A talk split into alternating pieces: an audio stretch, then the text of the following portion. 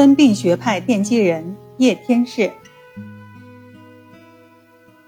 叶天士生活于1667到1746年，名叶贵，号香岩，又号上律老人，江苏吴县人，清代著名的医学家。叶天士少成家学，他的祖父和父亲都精于医术。他白天读经书，晚上。父亲就教他岐黄学。可惜的是，他十四岁时，父亲就去世了。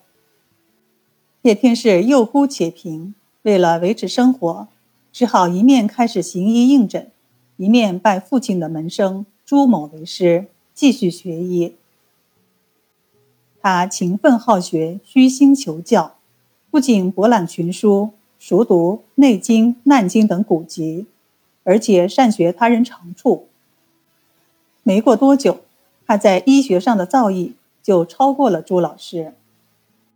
他信守“三人行，必有我师”的古训，只要比自己高明的医生，他都愿意行弟子礼，拜之为师。一听到某位医生有专长，就欣然而往，必待学成后始归。叶天士从十二岁到十八岁。先后拜过师的名医就有十七人，其中包括周扬俊、王子阶等著名医家，无怪后人称其师门甚广。叶天士本来就神物绝人，聪明绝世，加之求知若渴，广采众长，且能融会贯通，自然在医术上突飞猛进，不到三十岁就医名远播。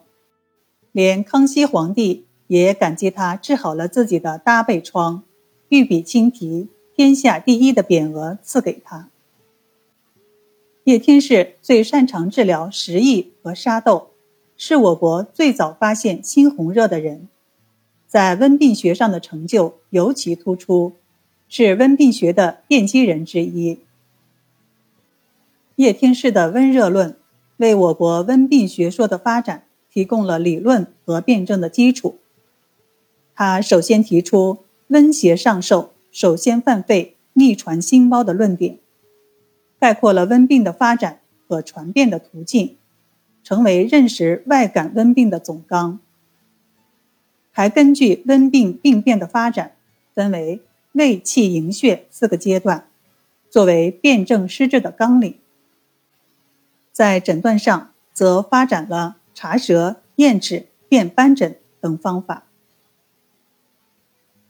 温热论自问世以来，一直被后世医家奉为经典，推崇备至。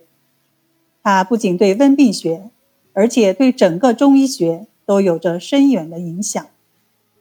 清代名医张虚谷高度评价温热论，说它不仅是医学指南，而且弥补了仲景书之不足，功劳很大。叶天士活到八十岁，临终前还告诫他的孩子说：“以可为而不可为，必天资敏悟，读万卷书，而后可借术以济世。不然，鲜有不杀人者，是以药饵为刀刃也。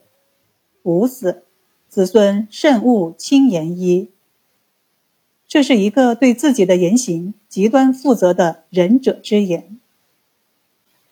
叶天士生前伤病盈门，日日忙于诊治病人，无暇亲笔著书，因此留给后世的宝贵医学著作，全都是他的门人和后人搜集整理的结果。其主要著作有《临证指南医案》《胃课本叶氏医案》等。